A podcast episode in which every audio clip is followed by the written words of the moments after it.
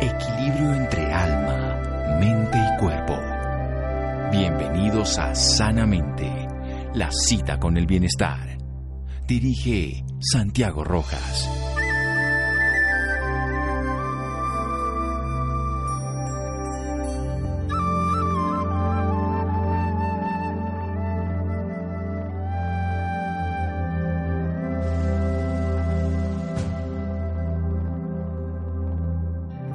Tus pensamientos porque se convertirán en tus palabras. Cuida tus palabras porque se convertirán en tus actos. Cuida tus actos porque se convertirán en tus hábitos. Y cuida tus hábitos porque se convertirán en tu destino. Mahama Gandhi. Buenas noches, estamos en Sanamente de Caracol Radio, un programa de salud. Estoy muy contento porque una amiga mía ha sido laureada en su tesis por un tema fundamental, la lactancia y una forma de realizarlo, algo que se está olvidando de hacer cuando es el alimento esencial de la vida, cuando la naturaleza lo da en la temperatura, en las condiciones que se va modificando con el tiempo adecuado para ese desarrollo de ese bebé.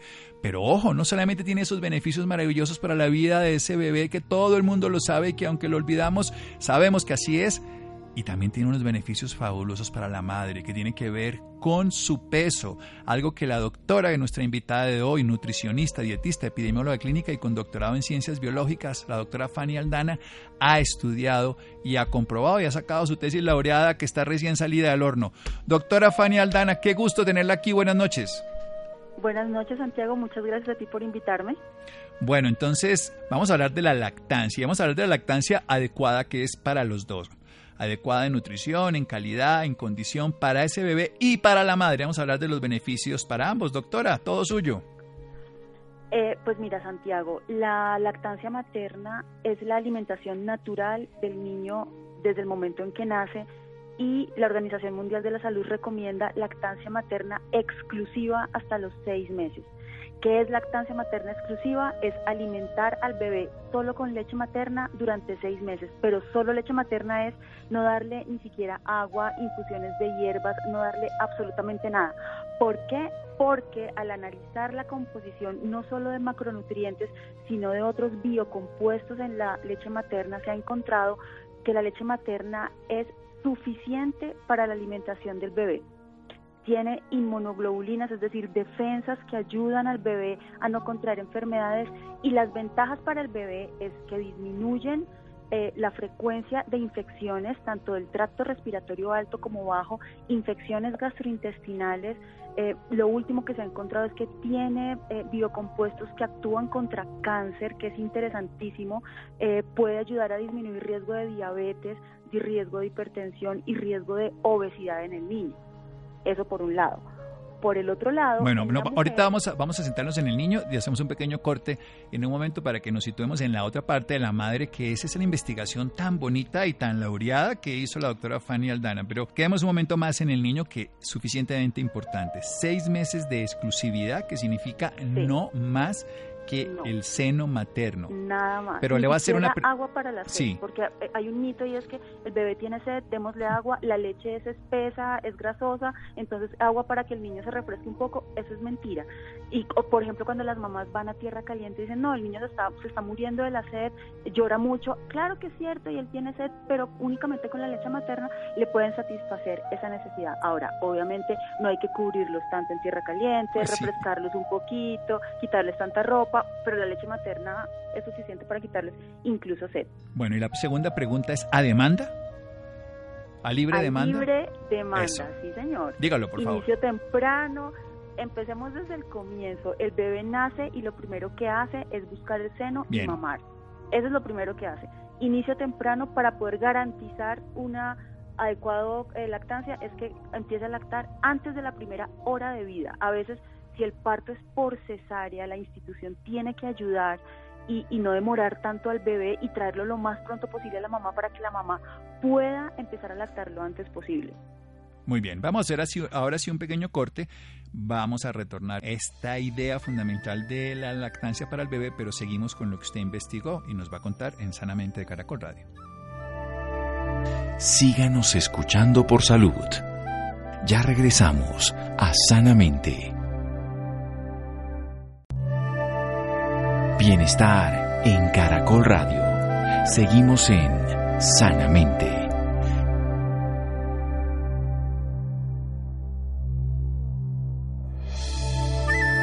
Seguimos en Sanamente de Caracol Radio, nutricionista, dietista, epidemióloga clínica y con doctorado en ciencias biológicas, la doctora Fanny Aldana. Ella nos está hablando del alimento natural exclusivo, exclusivo, ni agua ni nada más de un bebé, que se debe dar en la primera hora de vida, asiste a la madre por lactancia, que es de libre demanda, o sea, cuando él lo requiera, que tiene los macronutrientes esenciales, proteínas, grasas y carbohidratos, también tiene los biocompuestos específicos, que tienen la capacidad de disminuir la incidencia y prevalencia en estos bebés, con el tiempo, por supuesto, de cáncer, hipertensión, diabetes y obesidad. Recordemos todos los problemas que estas enfermedades generan en en la vida y en la condición de toda la humanidad, que tiene además suficientes inmunoglobulinas, o sea, sistema inmunológico que disminuye la posibilidad de hacer infección respiratoria aguda, que son las más frecuentes en el bebé, y de los tractos gastrointestinales superior e inferior, que son las diarreas. O sea, el alimento exclusivo ideal, perfecto, para el bebé desde el momento del nacimiento, la primera hora, durante seis meses y nada más. Ahora pasemos a lo que usted investigó, doctora Fanny Aldana. Pues mira, Santiago, eh, hay una situación y es que a nivel mundial hay un aumento en obesidad, sobre todo en las mujeres y en mujeres en edad fértil. Y estas mujeres llegan al embarazo con un peso elevado. Eh, pero resulta que la lactancia, ah bueno, y el hijo de mujer obesa tiene mayor riesgo de ser obeso también. Pero la lactancia reduce ese riesgo de obesidad en el niño y ayuda a perder peso en la mujer.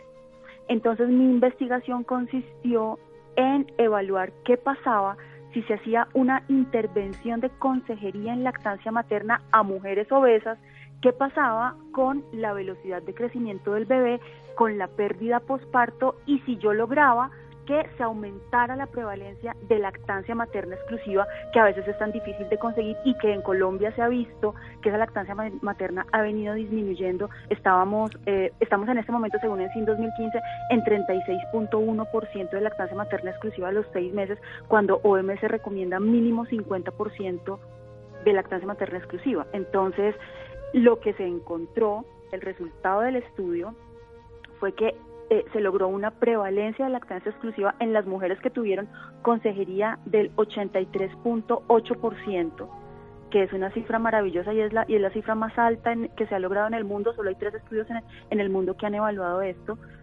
Eh, el niño creció, es decir, por ser hijos de, mujeres obesas se esperaba que tuviera una velocidad de crecimiento más alta, es decir, que, que, que creciera, que crecieran, eh, digamos que ganaran más peso que, lo normal. Y encontramos que los bebés todos se mantuvieron por el carril de normalidad, digamos que por...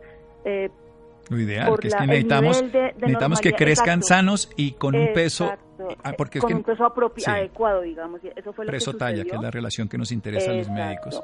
Y, em, y en mujeres, eh, y en las mujeres con, con sobrepeso y obesidad, no se encontraron diferencias entre los grupos en la pérdida de peso, pero eh, en los estudios a nivel mundial se ha encontrado que eh, esta ganancia de peso, esa pérdida de peso se nota cuando la lactancia dura más, de, la lactancia exclusiva dura por lo menos hasta los seis meses y mi estudio fue hasta los cuatro meses, es decir, el estudio, el estudio debe continuar para poder evaluar qué pasa, qué pasa después y qué pasa cuando se mantiene la lactancia exclusiva durante más tiempo.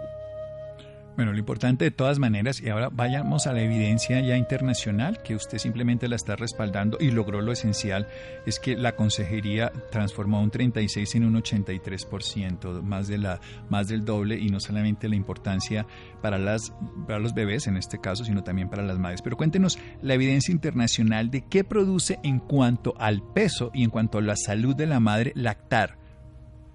Pues mira, eh, hay una reducción en ciertos tipos de cáncer, cáncer de endometrio, cáncer de ovario, cáncer de seno, en mujeres que lactan versus mujeres que no lactan. Eso es, lo, eso es lo primero. Lo segundo es que hay estudios que muestran que hay una pérdida de peso de 3.5 libras adicionales cuando yo comparo una mujer que lacta seis, exclusivamente seis meses contra una que no lacta. Eh, pero aquí lo importante es que la mujer primero debe lactar exclusivamente y segundo debe lactar exclusivamente por seis meses. Eh, y hay otro tema y es que de todas maneras la mujer debe cuidar su alimentación, porque la sola lactancia no lo es todo. Desafortunadamente el problema de obesidad, obesidad, y lo he dicho varias veces, es un problema multifactorial. Entonces, si la mujer piensa que solo lactando lo va a lograr, no, va a lograr 3.5 libras adicionales de pérdida de peso pero tiene que hacer otras cosas, eh, mantenerse físicamente activa, eh, comer eh, tener en cuenta esas cosas para lograr pues una pérdida de peso adecuada y volver a su peso pregestacional. Sí, Fundamentalmente, lo que tiene que hacer la madre es entender que esta es una ayuda, pero que depende también de su ingesta. Y es lo que vamos a hablar a continuación, en un momento, de cómo manejar el sobrepeso y la obesidad ya en la mujer, que es también su especialidad, pero usted ya lo puso específicamente en la madre, que esto es bien interesante. Una madre con sobrepeso, si modifica su, su alimentación y así además hace lactancia, va a tener mejoras para ella. Y también algo que estaba usted dándonos a entender que es muy importante, que es la epigenética. Esto ya se ha estudiado muchas veces que las madres en sobrepeso van a tener hijos con mayor sobrepeso, pero cuando modifican su comportamiento, sus hijos también en este caso en la lactancia lo modifican. O sea, la genética nos predispone, es como una partitura musical, pero la epigenética es cómo la interpretamos, cómo desarrollamos esos genes a través de acciones, que en este caso mentales, emocionales, ejercicio físico, alimentación.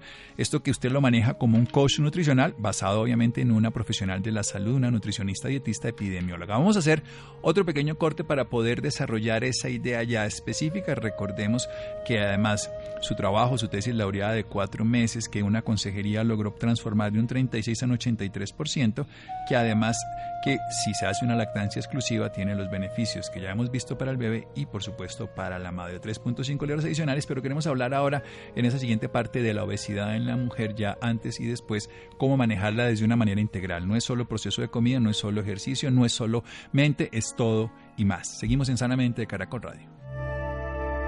Síganos escuchando por salud. Ya regresamos a Sanamente. Bienestar en Caracol Radio. Seguimos en Sanamente.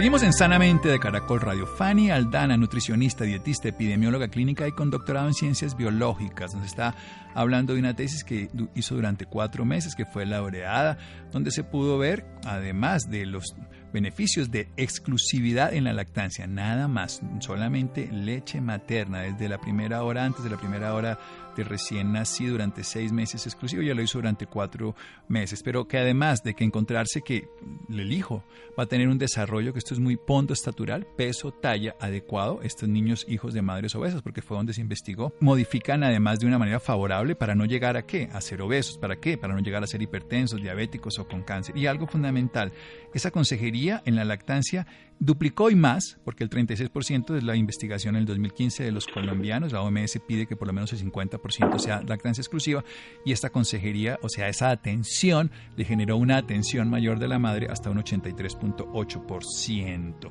Bien, hablemos entonces del tema de la obesidad ya en la mujer en general y sobre todo pensando de cara a ella, a su hijo y a su propia salud. Eh, pues mira, la obesidad en la mujer, digamos que cuando se comparan hombres y mujeres es mayor o la mujer a través del tiempo ha mostrado una mayor ganancia de peso que los hombres.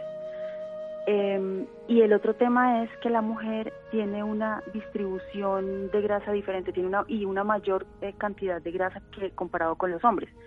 Entonces esto la, le, aumenta el riesgo de tener enfermedades cardiovasculares, diabetes, síndrome metabólico. Y como tú lo mencionabas eh, hace un momento, esas condiciones, esa programación natal de obesidad surge a raíz de, de ese estado nutricional por antropometría de la mujer. Incluso el peso pregestacional, así la mujer no está embarazada, pero su estado nutricional antes de quedar embarazada va a influir en el estado nutricional de su bebé. El bebé, mientras esté en la placenta, todas esas condiciones intrauterinas también van a ser fundamentales eh, y van a, desencadenar, como tú lo mencionabas, mecanismos epigenéticos, porque es el ambiente en donde él se forma, la cantidad de azúcar que él recibe, que es la que la mamá consume, y posteriormente, después del nacimiento, toda la alimentación que se le da al bebé es muy diferente dar solamente lactancia materna exclusiva a dar, eh, por ejemplo, agua de panela al bebé. Pero bueno, me desvió un poquito del tema. No, no, lo está integrando. yo, yo creo que está bien porque nos está mostrando una realidad nacional, una realidad donde las cifras de sobrepeso ya sobre y obesidad pasan de la mitad de la población colombiana donde las estadísticas antes del año 80 eran totalmente contrarias, no pasábamos del 9%, ahora estamos en el 50%, cuando estamos llegando a que asociado a la obesidad y al sobrepeso en un ambiente obesogénico que nos lo favorece todo el día, no solamente los mercados, sino el, servicio de domicilio y la nevera y todos los, eh, los, ultraprocesados, todo eso es una realidad. Por eso, ¿qué hacemos? Usted es la que conoce verlo integralmente y, no, y no solo exclusivamente a la comida. Entonces, eh, fíjate que eh, en parte la consejería nutricional se trata de eso. Es posible que, las organizaciones, digamos Organización Mundial de la Salud, eh, todos los entes que, que, asesoran la parte nutricional, den ciertos lineamientos. Entonces, el consumo de frutas y verduras es cinco veces al día, un consumo de ocho vasos de agua al día. Esos son lineamientos generales, pero cada persona necesita un consumo de energía diferente, porque cada uno de nosotros es diferente. Eh, cada uno de nosotros requiere o tiene ciertos factores que le afectan más que otros en términos de aumento o pérdida de peso. ¿Por qué yo me puedo comer una chocolatina diaria y usted no? Y yo no subo de peso porque usted sí. Entonces, entonces ahí es en donde esa, esa integralidad, como tú lo dices, del manejo de peso tiene que estar orientado individualmente, lógicamente siguiendo ciertas directrices, obvio, hay un, hay un rango de peso saludable, eh, las cinco porciones de frutas y verduras al día, un porcentaje de consumo, un rango de porcentaje de consumo de macronutrientes que aplica en general para toda la población, pero, pero cuando yo ya voy, yo quiero que la mujer, si yo quiero que la mujer eh, mantenga un peso saludable, tengo que verla individualmente y saber qué es lo que está pasando. Entonces, si está ansiosa, por qué está ansiosa, si está confundiendo hambre con ansiedad, si tiene tiempos prolongados de ayuno, si está regulando sus comidas y de qué manera está tratando de manejar eh, el hambre, si es eh, picando todo el tiempo, eh, si ella sabe cuáles son alimentos saludables o no, porque es posible que no lo sepa, si es una mujer, por ejemplo, vegetariana que piensa que es comer lechuga y dulces y pan todo el día, pero no está consumiendo fuentes de proteína, es decir, si qué tipo de actividad física está haciendo, eh, cuánto tiempo dura haciendo actividad física, cuál es la frecuencia cardíaca que maneja mientras realiza actividad física y si esto la mantiene dentro de un rango de pérdida de grasa o no. Em, y cómo lo está manejando eh, integralmente. Entonces, digamos que son tres cosas fundamentales, cómo está comiendo, cuáles son sus hábitos y qué actividad física tiene. Son esas tres cosas. Y, y una cuarta que también es muy importante y es qué otra cosa de base en salud hay ahí. Si tiene hipotiroidismo, si hay alguna condición que no le esté permitiendo bajar de peso, si tiene ovario poliquístico, si hay algo adicional que toque manejar primero para luego sí decirle, bueno, ya controlamos hipotiroidismo, puede seguir, eh, intentemos entonces eh, alimentación saludable, ejercicio y, y demás para poder mantener el peso adecuado. Entonces, lo que te quiero decir es, y el otro tema adicional, qué pena, es que la, es la mujer la que tiene que conocer eso de ella misma. Yo tengo que saber qué me está pasando eh, yo tengo que saber por qué estoy comiendo tanto o por qué estoy dejando de comer en ciertos momentos del día o en ciertas etapas de mi vida.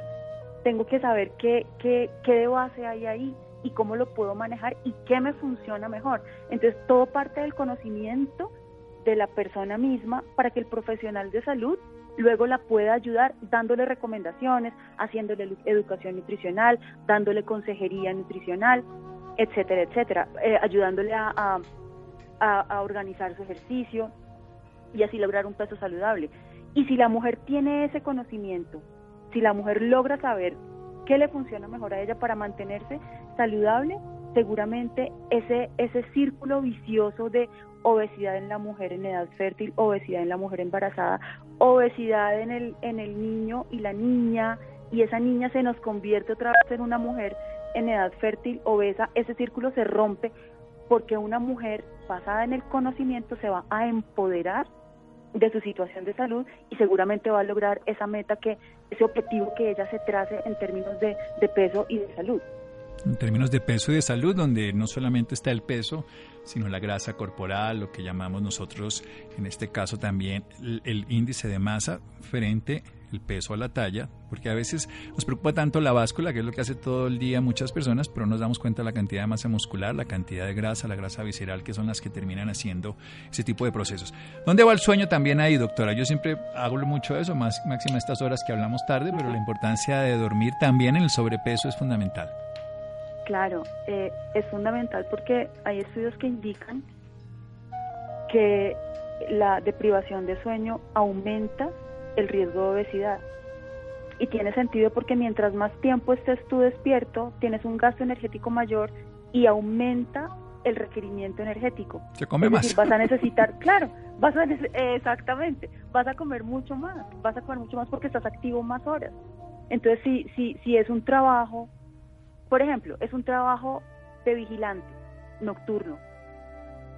Y además de, tener eh, ese, ese periodo de, de, vigilia nocturna que altera el ciclo, bueno, hay un tema hormonal también ahí, ¿no? hay un tema de ciclo circadiano interrumpido, disminución en producción de hormona de crecimiento y alteraciones en el, en el metabolismo energético. Incluso la misma insulina metaboliza mejor en el día y además nosotros comemos de noche y cuando nos acostamos a dormir liberamos cortisol, nos calienta, no asimilamos el alimento, lo acumulamos, o sea, por todos lados. Por todos lados. y fuera de eso, durante el día no puede llegar a dormir porque tiene que hacer otras otras cosas, llevar a los niños hasta el colegio, ayudar en alguna cosa, lo que sea. Y si durante todo el tiempo comió o lo que llevó para, para merendar por la noche en su momento de trabajo fueron solo eran papas con yuca y arroz, va a ser, va a ser una persona con un altísimo riesgo de desarrollar obesidad. Y es posible que no lo esté viviendo en ese momento, pero segurísimo que, que eso se va a ver después, en un tiempo, en un tiempo de mantener ese mal hábito eh, muy seguido. Entonces, fíjate que esa deprivación de sueño eh, hay que saberla controlar, hay que saberla manejar, hay que ser conscientes de que, de que, está, de que estoy en riesgo de, desarrollar un, mal hábito alimentario si no me cuido, porque si no puedo renunciar al trabajo, porque ese es mi trabajo, pues nada que hacer, pero sí puedo controlar un poco la, calidad de los alimentos que estoy consumiendo en la noche y en el día también. Entonces es un, digamos es un aspecto bien, bien importante en el riesgo de obesidad. Sí, o sea, tenemos aspectos que van. Hablemos un poquito más de, de, de, la mente frente a la imagen corporal, porque también tenemos una idea, además de la salud, por supuesto, del peso, pero una idea de un prototipo de cuerpo femenino que no se logra si no se hacen intervenciones quirúrgicas, si no se hacen tratamientos que sobrepasan la capacidad natural del cuerpo. O sea, unas búsquedas de perfección que generan un conflicto con la imagen. ¿Cómo, cómo se maneja eso, doctora Fanny Aldana?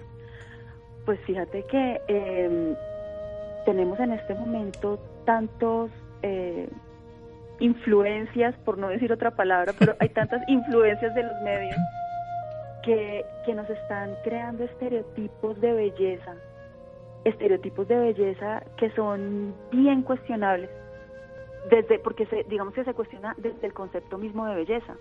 ¿Qué es belleza? Una persona con medidas perfectas o una persona que sea esencialmente buena. ¿Sí? Entonces, ese es otro tema, ese es un tema muy filosófico y pues no viene al caso, pero, pero estamos tan estereotipados que a costa de lo que sea, yo quiero bajar, así sean 5 kilos, para poder ponerme el vestido que, con que voy a llevar a, la fiesta del, del viernes, que es en tres días. Y eso es un error espantoso porque eh, y especialmente en mujeres, en mujeres adolescentes o, adultas jóvenes, porque eh, se someten a tratamientos de pérdida de peso que son excesivos. Entonces, para bajar esos pocos kilos quieren hacerse una cirugía o hacerse procedimientos invasivos que no valen la pena. Eh, pero como te digo, todo parte de esa de ese concepto que tenemos, de ese estereotipo que tenemos y que en el fondo no nos podemos a ver, no nos ponemos a pensar en realidad yo cómo me estoy queriendo a mí misma. O sea, que, cuál es para mí, cuál es el valor que yo tengo y por qué tengo que tener el abdomen marcado a razón de qué. De que muchas personas que, que veo frecuentemente eh, eh, en los medios lo tienen así, pero eso qué beneficio trae a mi vida como persona, como ser humano, eh, como profesional, hay personas que, que, viven de eso y es perfecto, un, deportista de alto rendimiento tiene un cuerpo espectacularmente marcado porque ese es su oficio, es válido, pero, pero yo creo que parte del problema es ese, que hemos perdido un poco el norte, hemos perdido un poco eh, em, la esencia de nosotros mismos. Y por qué queremos lo que estamos buscando, por qué estamos buscando lo que estamos buscando. Entonces, como te digo, es un tema, es un tema difícil, es un tema difícil de manejar. Eh, nos bombardean todo el tiempo con, con publicidad, em, en donde aparentemente la felicidad depende de la belleza física. Y pues pero no, es cierto. lo puedo decir, no lo puedo decir con base en evidencia científica porque no he leído ningún artículo científico sobre eso y porque creo que la felicidad es un concepto, pues incluso abstracto, yo creo. Pero, pero lo que sí te puedo decir es que conozco mucha gente espectacularmente linda que no son felices y tienen que tomar pastas para dormir porque no pueden, ni siquiera pueden tomar una siesta tranquilos. Entonces, eh, partimos de eso, del estereotipo y de cómo a mí el ambiente así como el ambiente intrauterino me está determinando ciertos riesgos para el bebé, el ambiente social, el ambiente, la, los medios, cómo, cómo me están moldeando mi personalidad y de qué manera yo tengo el, volvemos al cuento del empoderamiento suficiente para decir, oiga, no, esto no es, esto no es así, esto no es conmigo. Yo soy feliz de esta otra y esta otra manera y la felicidad no la voy a conseguir por por por haber por, por haberme podido poner un vestido y haber tenido que bajar 5 kilos con un procedimiento exagerado para, para lo que era. Era solo una fiesta, es solo un vestido. Entonces, digamos que eso genera muchas preguntas, muchos cuestionamientos, em, nos pone a, a, evaluarnos mucho como, como personas y como seres humanos y, y nos pone como a, a, pensar como eh, el objetivo mío cuál es, mi, mi meta cuál es. Entonces, pues, me, disculpas que me haya... No, me encanta. Estoy escuchando, doctora Fanny, porque realmente está tocando un tema mucho más de fondo que de forma, porque la forma es la estética, la imagen corporal, la apariencia que queremos mantener frente a las vacaciones y frente a las redes sociales, pero el fondo es la valoración de sí mismo, el concepto de felicidad que no es un concepto social, el concepto de autoestima y que es una realidad de su valoración. Y es donde está realmente gran parte de los procesos que llevan a que la gente se haga cirugías sin a que haga tratamientos de dudosa procedencia y a que agreda su organismo con tal de mantener una apariencia que ni siquiera le va a dar salud y lo que usted dice, no le da felicidad. La felicidad no se la da querer llegar a algo que no se tiene, sino poder disfrutar lo que está viviendo en la forma que le toque. Sí, exactamente, ahí coincido totalmente contigo. No, y por eso, por eso la escuchaba con gusto y además me encanta y, volvamos a algo, usted es nutricionista dietista, no es solamente coach en el sentido de que hizo una formación para eso, o sea, se formó como nutricionista. Luego trabajó algo esencial que es la epidemiología clínica, o sea, vio el contexto completo del proceso, ya no solamente a nivel del individuo, sino de una sociedad. Además, desarrolla un concepto biológico haciendo un doctorado y luego lo trabaja también con el aspecto mental. Entonces es una persona que tiene no solamente la autoridad, sino el conocimiento para que nos pueda enseñar de cómo enfrentar un tema que ya no es una anécdota, que ya no es un tema del gordito o la gordita de la clase, sino que es un tema que sobrepasa, y esto es uno de los problemas más importantes, sobrepasa la capacidad ya de un solo sistema de verlo. Quiero decir, ya no es un problema de la comida, no es un problema del ejercicio, es un tema que hay que verlo integralmente y por eso su apreciación es fundamental. Un último consejo en este minuto que nos queda antes de que nos dé sus datos para que las personas que realmente quieran hacer una transformación en este tema de obesidad y sobrepeso y también el tema de la lactancia que hablamos, la consulten. Eh, pues mira, Santiago, yo pienso que lo más importante de todo esto es conocerse a sí mismo, conocerse a, la, a, la, persona misma, independiente de toda la evidencia científica que hay, pero la persona, si se conoce a ella misma, logra, logra muchas cosas desde muchos puntos de vista y va a lograr mucho mejor y más fácil sus metas y nos va a ayudar a los profesionales de salud a poderlo orientar mejor. Entonces, siéntese a pensar qué es lo que le está pasando. Analícese y diga, piense por qué, por qué tengo que comerme 10 dulces y no uno. No es que no coma dulce, puede, claro, pero por qué tengo que sentarme y desocupar el barril de lado. Entonces, ese conocimiento es la base de todo. El conocimiento, conocer sus límites, conocer lo que le afecta, conocer la forma como está reaccionando, eso es esencial para lograr éxito y para poder lograr un buen coach no depende del coach. La consejería no, pues claro, tiene que ser un buen consejero, pero la, la buena consejería depende es de qué tanto la persona quiere lograr ese cambio, qué tanto la persona está empoderada y absolutamente consciente de querer lograr ese cambio.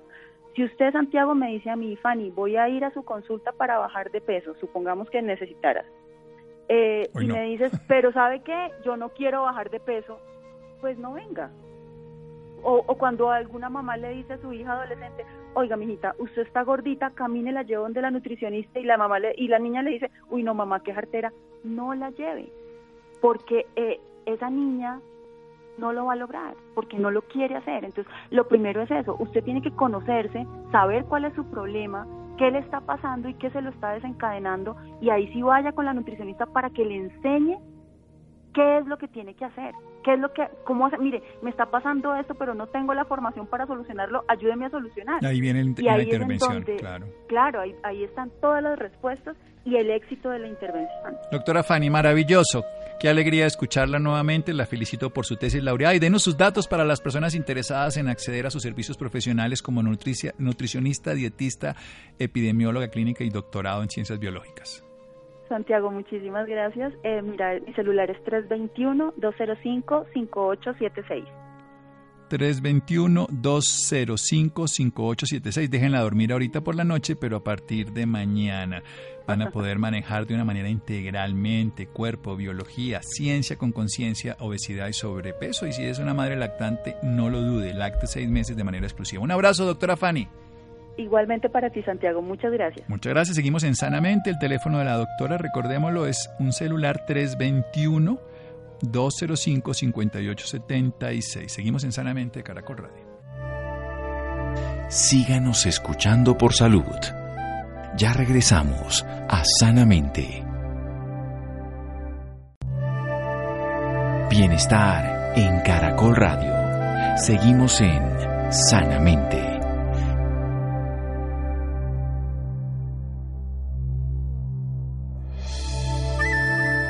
Seguimos en Sanamente de Caracol Radio. Nutricionista, dietista, epidemióloga clínica y con doctorado en ciencias biológicas, la doctora Fanny Aldana. Su teléfono para los interesados en el tema de sobrepeso y obesidad y de lactancia, 321-205-5876. 321-205-5876. Bien, propósitos saludables para las personas diabéticas en el 2020 para comenzar este nuevo año de una mejor manera con hábitos saludables, ejercicio y todo lo demás. Algo esencial para complementar un 2020 de vista buena, de vida buena. Juan José. Buenas noches Santiago para usted y para todas las personas que nos escuchan a esta hora. La diabetes se incrementa porque la comida no saludable es cada vez la elección más rápida de las personas, sumado a la falta de tiempo para practicar actividad física, aumentando directamente la salud. No en vano, la diabetes ha sido calificada como la epidemia del siglo XXI, una enfermedad que, según datos de la Organización Mundial de la Salud, afecta a 382 millones de personas. Para hablarnos más del tema nos acompaña la doctora Ángela Jaramillo, educadora de diabetes de la Asociación Colombiana de Diabetes. Ángela Jaramillo, muy buenas noches y bienvenida sanamente. Hola, buenas noches, buenas noches para todos. Doctora, para empezar quisiera que nos comentara básicamente qué es la diabetes. Bueno, la diabetes es una enfermedad crónica que no se puede curar y que se caracteriza por concentraciones elevadas de glucosa, azúcar en sangre. Eh, la causa es porque no hay producción de insulina o porque aún habiendo producción de insulina, la insulina no cumple bien su función. Eh, cuando hablamos de no producción de insulina, hablamos de diabetes tipo 1, que es la que dan los niños, bebés, personas menores de 40 años. Y la otra, que es muy genética y que hay producción de insulina, pero la insulina eh, tiene una resistencia, no funciona bien, es la diabetes tipo 2. ¿Qué efectos en la salud puede causar el exceso, el exceso del azúcar? Eh, puede causar muchas cosas. Eh, una diabetes eh, mal cuidada puede traer complicaciones como retinopatía diabética, daño a los ojos, nefropatía, daño a los riñones, pie diabético con la neuropatía, comienza con una neuropatía y puede terminar en una amputación, eh, muchos, muchos problemas eh, vasculares y cardiovasculares. ¿Ambos tipos de diabetes causan distintas, eh, digamos que patologías o enfermedades en las personas? la diabetes tipo 1 o tipo 2 puede causar las, las mismas complicaciones. ¿Cómo debe cuidarse una persona que sufre de diabetes? Una persona que tiene diabetes debe alimentarse saludablemente, debe tratar de hacer ejercicio y debe vivir como cualquier persona. De hecho, la diabetes tiene esa gran ventaja. No es tan mala como parece porque le permite a la persona, cuidándose, eh, vivir bien. Entonces, eh, alimentarse saludablemente, es decir, y ahora es mucho más fácil porque no es que no pueda volver a comer X o Y alimento, no.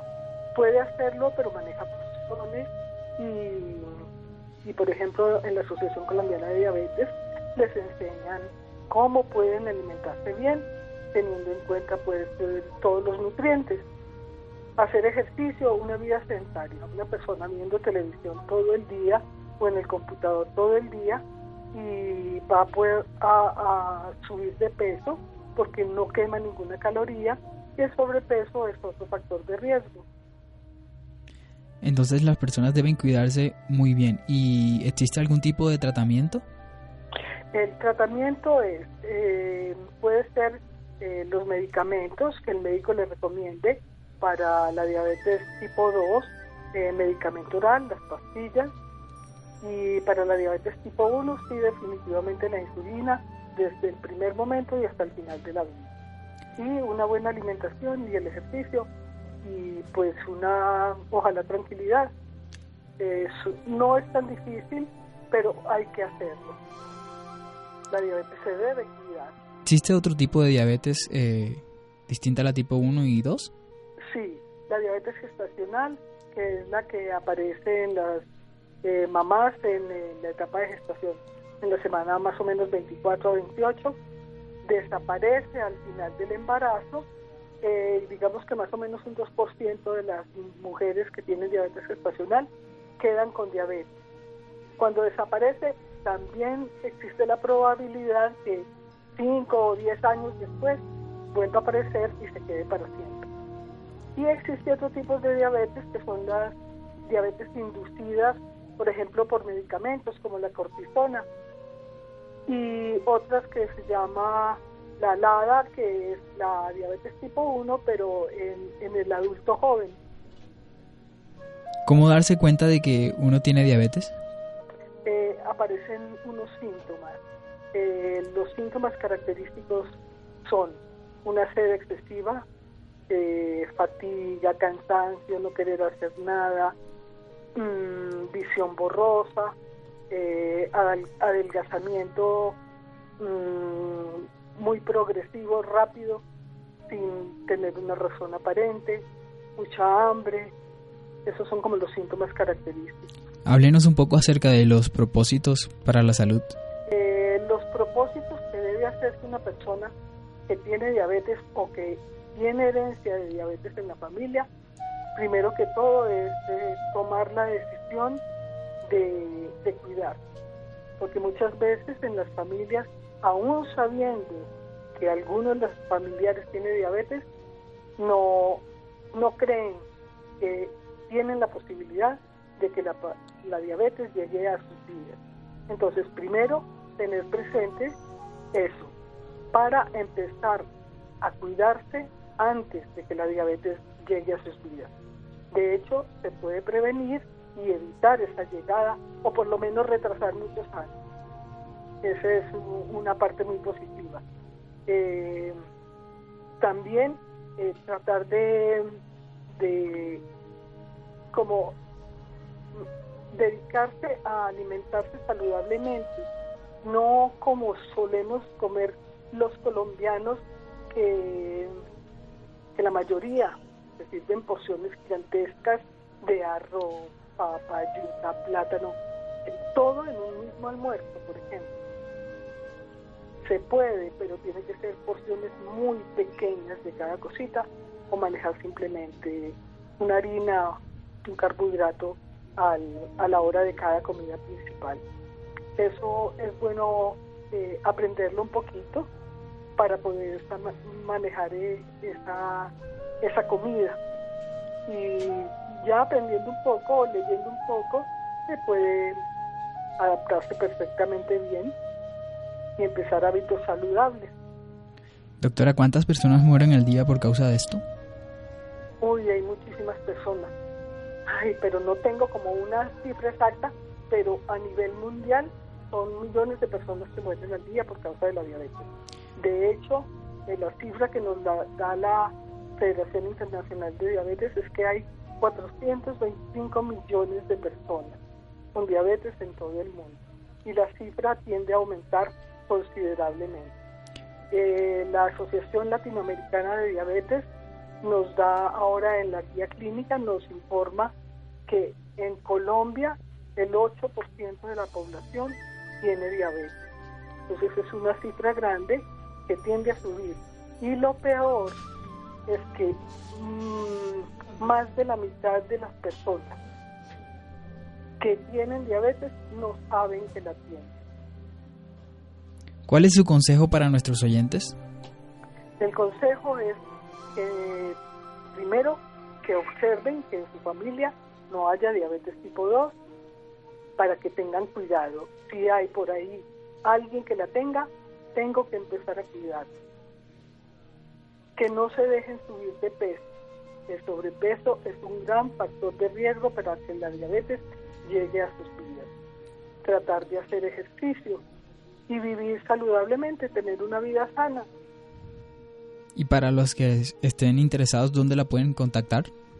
Entonces, eh, la Asociación Colombiana de Diabetes es eh, una entidad que maneja la diabetes de una manera integral, un equipo multidisciplinario, cualquier persona que esté eh, con un diagnóstico reciente o que tenga su diabetes fuera de control o que ya tenga complicaciones, bien puede ir a la Asociación Colombiana de Diabetes.